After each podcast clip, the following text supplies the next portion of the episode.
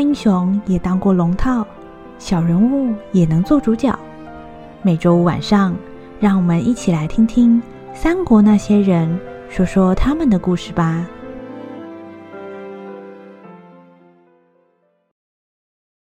第三十集，那封密信后篇。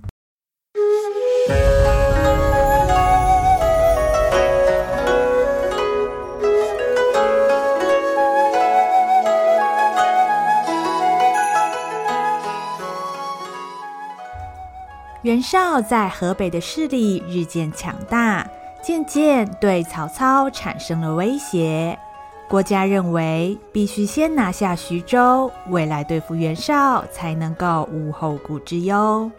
曹操原本计划让刘备去夺取徐州，但是刘备却不愿意无端发起战争。为了解决这个问题，曹操决定搞一些小手段。促使吕布和刘备发生冲突。然而，此时的徐州还没有人知道危机正悄悄在酝酿之中。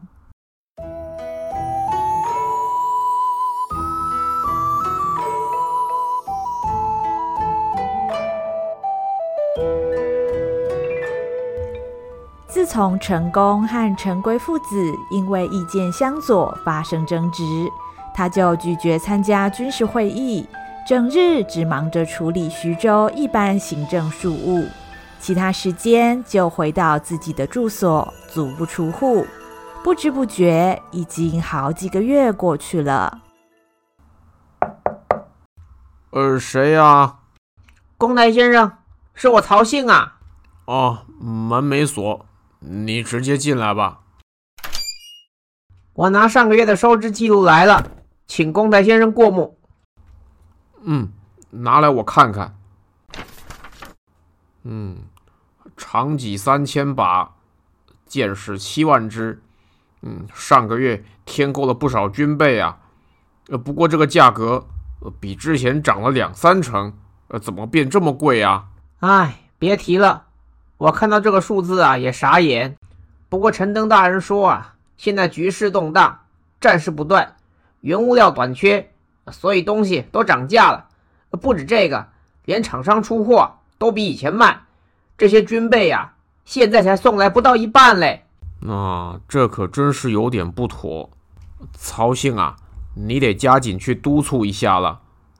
呃，对了，最近将军怎么样啊？嗯，还是老样子啊。每天呐，除了跟陈登、陈规两位大人开会以外，其他的时间就是在教场练武，或者偶尔去两位夫人那边待着。啊，这这样啊，呃，看起来将军是过得还不错吧？嗯，这事儿不好说。其实啊，我觉得气氛不太对劲呐。不太对劲？这怎么会呢？不是有陈登、陈规两位大人在辅佐将军吗？嗯，我也不太会形容。这么说吧，虽然陈登、陈规两位大人在辅佐将军，呃，不过和以前不一样的事情是，不管将军做什么决定，两位陈大人总是都说好，讲的好像将军呢、不会犯错一样。我对军机要务什么的是不太懂了，可是我知道，没有哪个人能保证不犯错，就算将军呢、是天下无双，也一样的。哎，想一想啊。当初公台先生在开会的时候，虽然是啰嗦了点，可是你都会告诉将军哪些事该做，哪些事不该做。我觉得那样比较正常啊。听见曹信描述近日里吕布和陈规父子相处的状况，陈宫不禁心头五味杂陈。过去一直都是他在辅佐吕布，自从陈规父子来了之后。吕布就开始不听他的建议。陈宫一方面觉得陈规父子非常可疑，而另一方面又担心会不会自己只是在嫉妒他们抢了自己的工作。这些感觉他从来没有跟别人提过。啊、我说曹姓啊，你又不是不知道，将军最讨厌我啰嗦。每回啊，我只要多讲几句，总是不欢而散。或许有陈登、陈规两父子去协助将军，将军会比较快乐啊。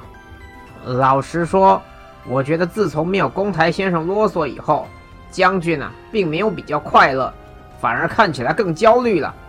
说不定啊，将军是需要公台先生说他几句，不然他好像啊都要失去方向了。比起只是一直赞同将军，现在更重要的是有一个能跟他说真话的人呐。对成功来说，帮将军规划未来的方向，一直是身为一个军师或是谋士的责任。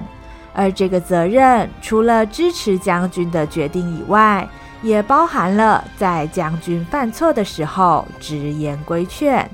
好听的话要说，不好听的话也要说。而曹信今天的一番话，不其然点醒了成功。成功开始发现。自己现在该做的事是什么了？曹信啊，真是谢谢你，这样说让我感觉好多了。哎，对了，你等一下是不是有排班要巡逻啊？啊，是啊，怎么了吗，公台先生？嗯，让我跟你一道去吧。既然我是一个军师，呃，怎么可以不了解部队目前的状况呢？等下巡城的时候，你再详细跟我汇报一下。哦，太好了，公台先生要回来了。哎，我跟你说啊，我之前呐、啊、就讨厌陈登、陈规两位大人，哎，尤其是那个陈规，一天到晚用那种很奇怪的音调讲话，我鸡皮疙瘩都掉一地呀。还有啊，那个陈登啊，那个听见陈宫准备回归军事的工作，曹信相当振奋，在巡逻的路上。曹信滔滔不绝地把徐州近期发生的大小事都巨细靡遗地说给陈宫听，除了希望让陈宫能早一点掌握状况之外，也顺便宣泄了一些不满的情绪。虽然巡逻是一件枯燥的例行公事，但今天陈宫和曹信两个人都觉得时间过得很快，不知不觉的。太阳渐渐西斜，时间也接近了黄昏。巡逻的任务将近完成，成功和曹信带着随行的士兵一同回转徐州。哦，呃，好像啊，已经快接近酉时了呀。哎，是啊，聊着聊着，时间就过去了呢。哎呦，哦。呃，怎么才巡了一个下午，我就腰酸背痛的呀？哎，公台先生，我看呐、啊，你是太久没骑马了，缺乏锻炼啊。别担心，待会儿啊就跟人家换班了，咱们早点回去休息吧。哎，哎，公台先生，你看，原本正谈天说笑的曹信忽然瞪大了眼睛。陈宫顺着他的指向看了过去，只见徐州城外面的官道上，一个使者模样的人骑马经过。这个人神色紧张，不停东张西望，不知道想要做什么。奇怪，那个人在这里做什么呀？马骑的要慢不慢的，看起来不像商人，也不像旅客啊。不对，有古怪。喂！那边那个，你不要走，巡守林检。曹信想要叫住那个骑马的使者，使者回头一看见曹信，大惊失色，一拉缰绳，转身就要逃跑。曹信也不含糊，随即拍马追了上去。使者为了加速逃逸，不停抽打马匹，一个用力过猛，怀中的布包竟然掉到了地上。使者连忙伸手作势要捡，只听见“嗖”的一声，一支箭竟然贯穿了使者的手掌。原来刚刚的快箭是曹信所发。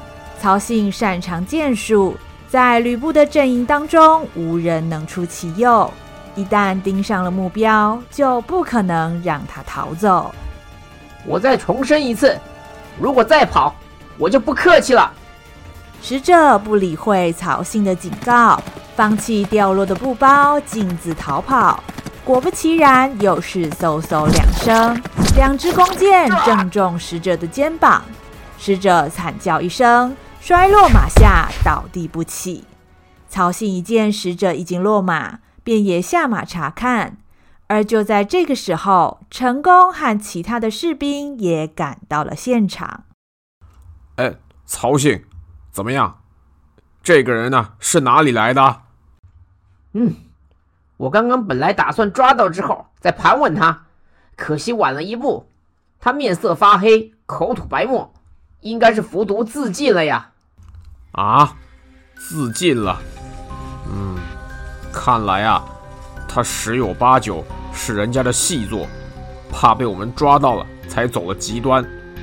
哎，你们其他人呢？有没有什么发现？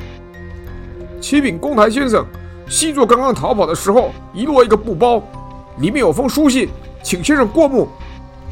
陈功接过了士兵捡到的书信，立刻拆来查看。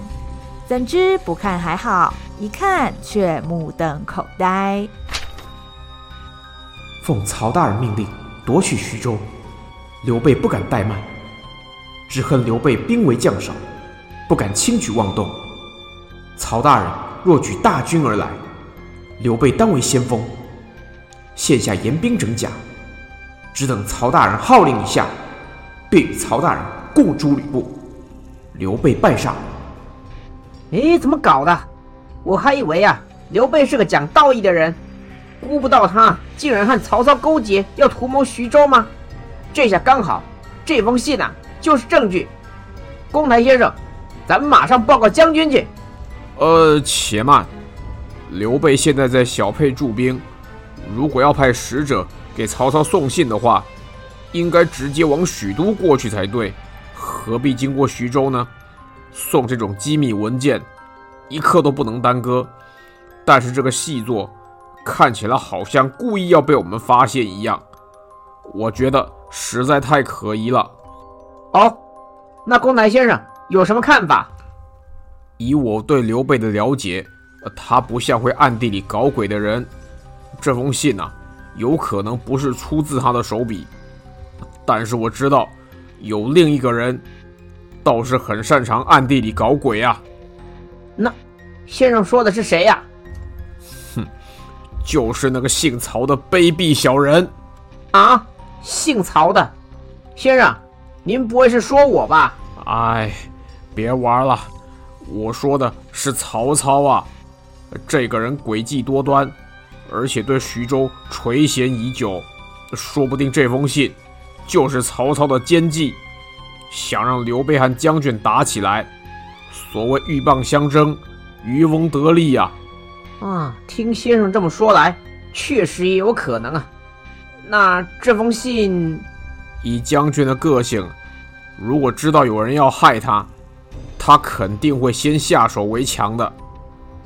我看这样，这封信啊，我们先暂且收起来，等我多方求证之后，再呈报给将军比较好。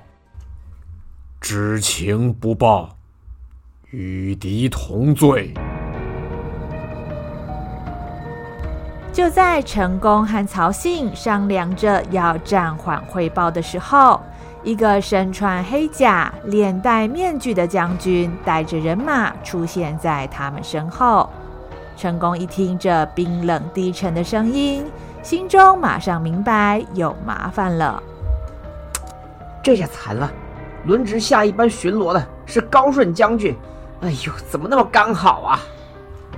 呃，高顺将军，我们截获一封书信，但是还没确认它的真实性，是否可以让我们先带回府衙研究研究呢？延误军机，罪加一等。嗯，嘿嘿嘿，那个高顺将军啊，呃，不要那么严格嘛，大不了之后我请你喝酒怎么样啊？军法无情，没得商量。高顺坚持成功和曹信，不管得到什么情资，都应该立刻向上级报告。一向说一不二的高顺，在吕布军中是出了名的铁面无私。无可奈何之下，成功和曹信只好随着高顺先前往吕布所在的将军府了。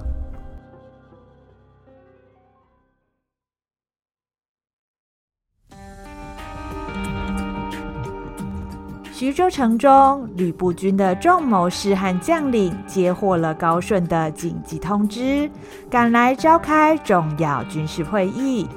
众人到了议事厅，只见吕布端坐在厅堂之上，沉着脸，不发一语，手上正捏着一封信。而沉默寡言的高顺站在一旁，也起不到解释的作用。众人不明所以，却没人敢先打破沉默，生怕触到了吕布的逆鳞。一时之间，议事厅无言的气氛十分焦灼。成功眼看会议发起人和主持人都不吭声，身为拦截密信的当事人。虽然自觉很久没有参加军事会议，似乎不适合一出现就高谈阔论，但想到曹信所说的，更重要的是有一个能和他说真话的人。身为军师的成功，胸中不禁隐隐激动了起来。为了自己的理想，为了早点平定天下，让百姓过上安稳的日子。总要有人出来当那只不讨喜的出头鸟。将军，各位同僚，今天城外截获了一个形迹可疑的使者，身上带着一封密信。按照信的内容描述，应该是小沛的刘备写给曹操的讯息，表示要与曹操联手攻击徐州城。哎，什么？这种事，该怎么办呢？啊？呃，各位。各位，请稍安勿躁。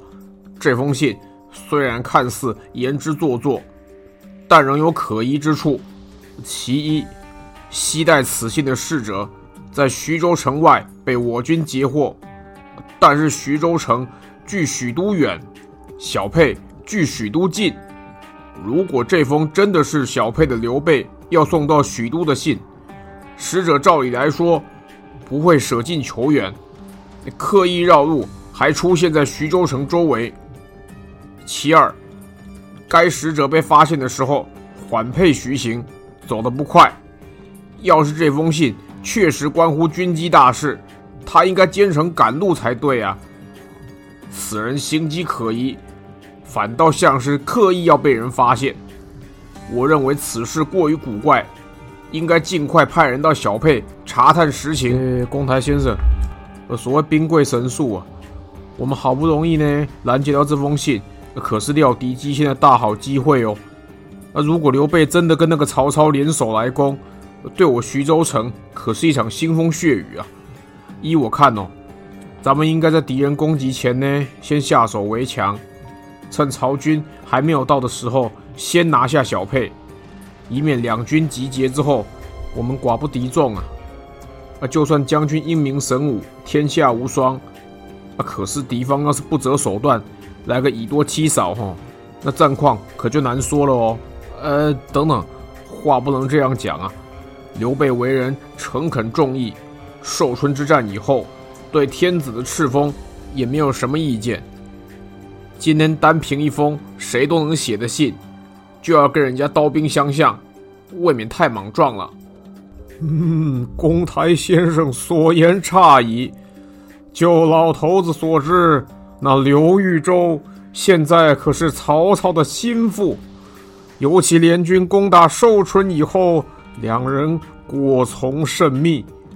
反观将军，虽然也在联军中出人出力，哎，结果只拿到一个原本就在手里的徐州，哼，那曹操还不情不愿的，这亲疏之别。明眼人一看便知啊！哎，阿爹说的对啊，而且啊，刚刚公台先生也说了呢，小沛呢距离许都近，而且哈还隔在许都和徐州之间，本来哈是防守曹军的屏障啊。那要是刘备倒戈，徐州基本上哦就是门户大开呢。要是等到那个时候啊，就一发不可收拾了哦。将军，我看呐。我们应该尽快呢，准备出兵，料敌机先呐，可以大大减少我们将士的伤亡，百姓也不至于要面临战祸之苦啊！嗯，难道公台先生，你不希望我们旗开得胜没？哦，原来如此啊！对对对对，是啊，刚刚都没有想到哎。呃，这，哎，你们，哎，就是因为不希望将士和百姓受苦，我们才要好好调查。将军，我们从刘备手中拿了徐州，他也不曾对我们恶言相向。我认为此事必有蹊跷，请让我前往小沛与刘备当面确认，再做打算。哎呦，公台先生，此举万万不可啊！您若是前往小沛，岂不是把我们接到信的事情全都告诉刘备了吗？如此一来，我们不但失了先机，他们更可能一口气请全力攻击。我们此时准备不足，岂不是把将军和整个徐州都置于险境之中吗？嗯，公台先生，您久未参与议事，一开口竟是如此建议，嗯、呃，是一时生疏了，还是别有用心呢、哦，对啊，你什么意思啊？一轮唇枪舌战下来，成功还是说不过陈规父子。虽然心里始终觉得此事种种巧合十分可疑，但也无法否认刘备确实有和曹操合作的可能。何况徐州本来就是己方从刘备手中抢来的，就算刘备想要夺回去，也无可厚非。这么一想，成功自己的底气也就弱了下去。好了，我听够了。高顺、张辽，立刻点兵，三日后出发，拿下小沛。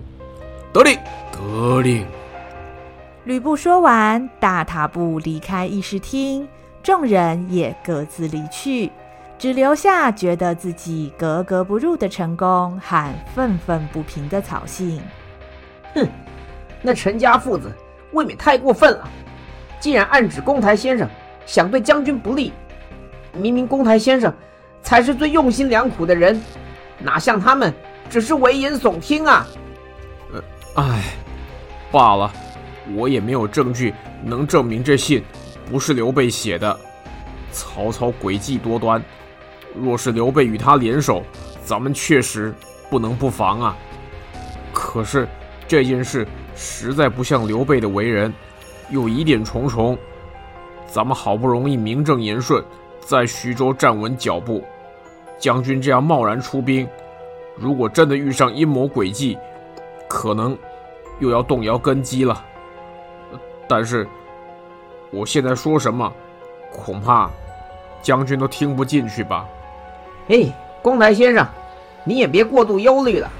好歹咱们将军天下无双，就算真跟曹操和刘备硬碰硬，也落不了下风的。先生苦口婆心。将军一时听不进去，久了他必定会明白的。我要是有机会呀、也会劝劝他。先生放心吧。哎，三天之后大军就要出发，那我先去准备了。嗯，曹姓，真是多谢你了。哎，至少啊，该说的我都说了。现在呢，我也只能尽人事，听天命。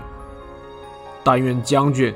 真的能逢凶化吉，天佑将军，天佑徐州啊！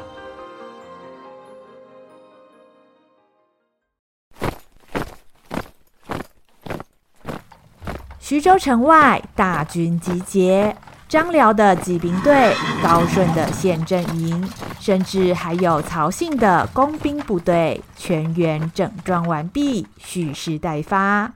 吕布骑着赤兔马。手提方天画戟，走在队伍的最前面，而陈规父子两人则毕恭毕敬，一路送行。飘扬的战旗和整齐的军容，似乎在预告小沛是势在必得。恭祝将军无运昌隆，旗开得胜！全军出发，拿下小沛！吕布一声令下。所有部队开拔出发，过了好一阵子，吕布大军的身影也慢慢消失在滚滚沙尘之中。目送大军离开之后，陈登如释重负般的吐了一大口气。呜，看来哦，曹大人的计划呢是成功了。嗯，曹大人吩咐咱们假造这封密信，故意让吕布截获，好让他以为玄德公真的想夺徐州。按吕布的个性，肯定是要先下手为强。如此一来，玄德公。和吕布就不得不开打。曹大人再顺势出兵，助玄德公击败吕布，拿下徐州，此计可谓一石二鸟啊！嗯，不过没想到哦，那个陈宫呢这么厉害，他一眼哦就看出破绽来了，我们差一点就穿帮了。哎，还好呢，吕布啊不够聪明哦。嗯。我是没料到陈宫竟然会来。如果有他在吕布身边，咱们办事多有不便。看来是得找机会处理处理这位公台先生了。嗯，有阿爹跟我两个人联手哦，哪里会有什么问题是处理不来的呢？那倒是。